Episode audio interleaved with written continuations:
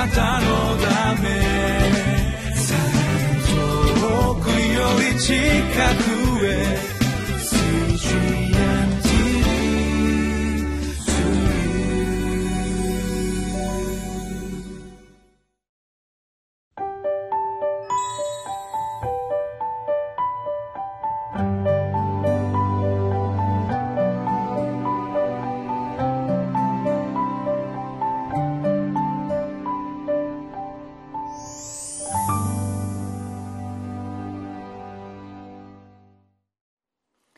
マヌエル堺キリスト教会の津田聡樹と申します。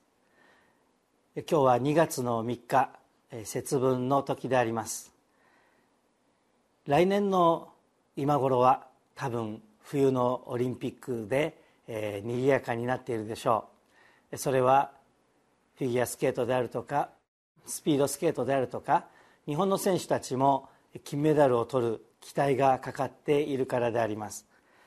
こういう人たちは豊かな才能を与えられている人がそれに一生懸命磨きをかけてそして、えトップを目指しています。こういう賜物そして磨き上げた自分の持っているものを本当に見せたい。そういう表現をしたいというこれは表現力となって豊かに現れることでしょうから一面必要なことではあると思います。与えられている賜物や才能を見せたい評価されたいそういう思いは人間誰しも持っているものだと思います。しかしこれが過ぎると花持ちならないものとなってくる危険性もあります。今朝はイエス様のお姿の中からイエス様がご自分の才能やまた才能と言えるべきか賜物というか豊かなものを見せびらかそうとして見せたいとしてやっていらっしゃったのか生きていらっしゃったのか。いやそうではなかったのではないか。今日のテーマは「魂への愛から出るイエスの権威と力」とありますけれどもイエス様の生涯のその動機動機づけ使命感そういったことを御言葉の中から見ていきたいと思います。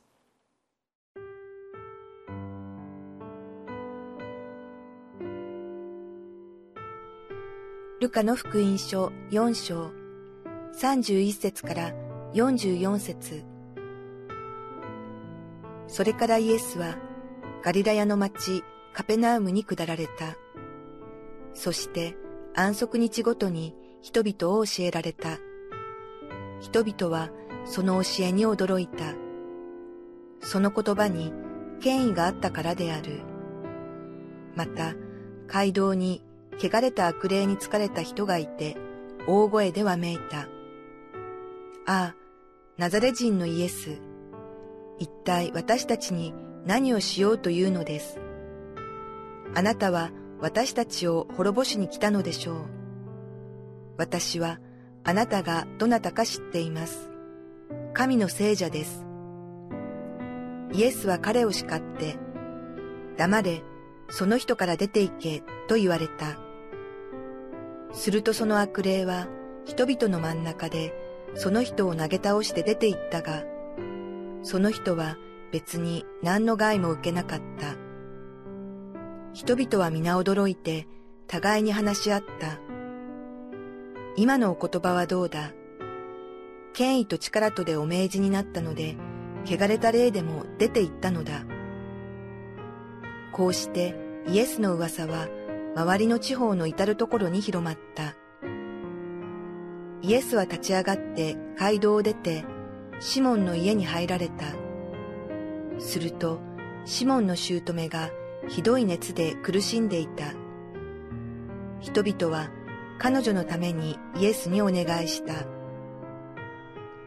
イエスがその枕元に来て熱を叱りつけられると、熱が引き、彼女はすぐに立ち上がって彼らをもてなし始めた。日が暮れると、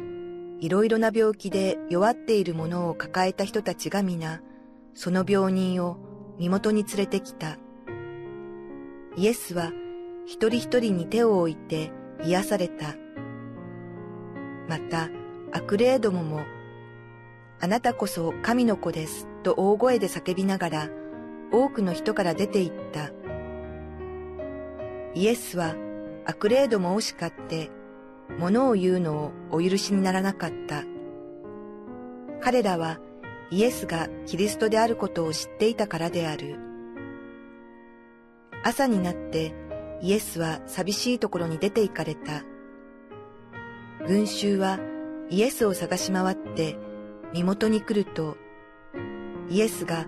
自分たちから離れていかないよう引き止めておこうとした。しかしイエスは彼らにこう言われた。他の町々にもどうしても神の国の福音を述べ伝えなければなりません。私はそのために使わされたのですから。そしてユダヤの諸街道で福音を告げ知らせておられた。お読みいただいた今日のルカの福音書の4章の後半で今日の段落だけでもイエス様は3つのことを精力的にしていらっしゃいます。一つ目は人々を教えられた。安息日ごとに御言葉を通して教えられた。そしてその言葉に権威があったことのゆえに人々は驚き喜び聞きました。御言葉を一生懸命語るというのは本当に全勢力を使う大変なことであります。2番目に悪霊を追い出された悪霊に疲れた人から悪霊を追い出されたということがあります。また3番目には病を癒された。この3つだけではなくって多くの人たちがやってきてあるいは悪霊を追い出したりまた病気の人が癒されたりいろんな病気やあるいは体の不自由を持ってこられた一つ一つを癒されたということが書いてあります。悪霊を追い出す。悪霊に疲れた人を追い出すということ。を台湾で、えー、宣教師だった時に手伝ってくれるように言われたことがあります。そういう人に、えー、手を置いてそして、えー、そういうことに賜物があるという先生が、えー、頭を手を置いてというよりは押さえつけながらそして祈る。私たちも主の御助けをいながら何人かの者たちが体に手を置いて神様の助けを祈りました。悪霊を追い出すという賜物が自分にあるとは思いませんでしたけれども手伝ってくださいと言われながら一生懸命お祈りしておりました。体がガタガタガタガタが震え始めそして叫び始めたりというようなそういう状況の中で大変なことだなと思いました。またその先生が本当に全身全霊を注ぎ込んでそして本当に疲れながらしてらっしゃる。あ現代にもこういうことがあるんだということを見ました。また病が癒されるという時にこの場所には書いてありませんけれども他の場所でイエス様から癒しの力を引き出した時にイエス様はご自分から力が出ていくのを感じになったお感じになったということが記録されていることがあります。それを思うとたくさんの人々を癒してゆかれる時にイエス様はどれぐらい力をまた精魂を使ってそれを込めて働いておられたかということを感じさせられます。このような癒しの奇跡を見てそして信じて従う者たちもたくさんありました。しかし同時に逆らう者たちの反発も強くなってきました。逆らう者たちに対しては戦いがいよいよ広くなっていったことでありますしまた信じて従う者たちが増えてきた時にその責任というものも増してまいります。けれどもイエス様は日々それらを背負いながら精力的に生涯を送られました。42節には朝になってイエスは寂しいところに出て行かれたとあります。この一言の中に人々が持ち上げようとするところから逃れてそして一人神様の前にお祈りしていらっしゃったイエス様の姿を見ることができます。ここでイエス様は神様にお祈りしながら心を注いで一対一で神様と祈りながら確認しておられたのは神様からのご自分の使命そして神様の身旨というものを確かめまたご自身の中にあふれる魂に対する愛神様が持っておられる一人一人への愛ということを確認しながらイエス様はまた次の日もまた次の日もこの大変な御用に臨まれました。そしてイエス様はこの大変な生涯を十字架の上でその最後を遂げるまで一生貫いてこの思いを貫き通されるそんな生涯を送られました。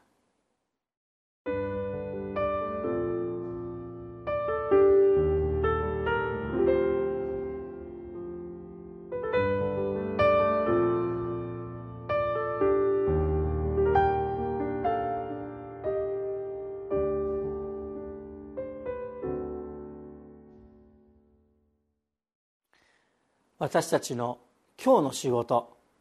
あるいは明日の仕事今週続いていくさまざまなお仕事や手の技会社のお仕事があるでしょうあるいは家事あるいは学校の勉強に携わっている人もいるかもしれません。これらのことは何のためにしているのでしょうか？私たちは何のためにアクセク働いているのでしょうか？直接神様のお働きにつながらないように見えることすらあります。しかしイエス様のように静まって神様の前に祈って神様を見上げて確認しましょう。そして神様が私たちに持っておられるところの使命神様が私たちを通してこの世にされようとしていらっしゃるところの使命また神様の私たちへの愛また私たちを通して表そうとしていらっしゃるご自身の愛を確認してそしてああ神様が意味を持ってよくお考えになって今私をその場所に使わされるのだ。その手の技を学びを託されていらっしゃるのだ。それらを確認してする時に私たちは力を与えられイエス様のように日々日々愛の中に生きてそれらのお仕事に向かっていくことができるのです。一言お祈りしましょう。天の神様私たちにそれぞれに与えられているさまざまな賜物のゆえに皆をあがめます。そして私たちがそれらを御心に従って正しくまた生き生きと用いながら生きていくこと。神様の素晴らしさを私たちの身をもって表そうとしておられる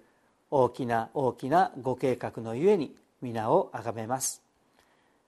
その目の前の仕事が時には辛くあるいは何のためにこんなことをしているのだろうと感じてしまう時には疲れたりあるいは投げ出したくなってしまうこともあります。けれども神様もう一度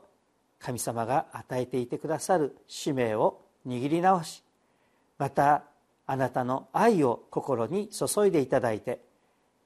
今日また明日に続く私たちの務めのために力強く進んでいくことができるように助けてください。主イエス様のお名前によってお祈りします。アーメン。あなたのため遠くより近く Jesus.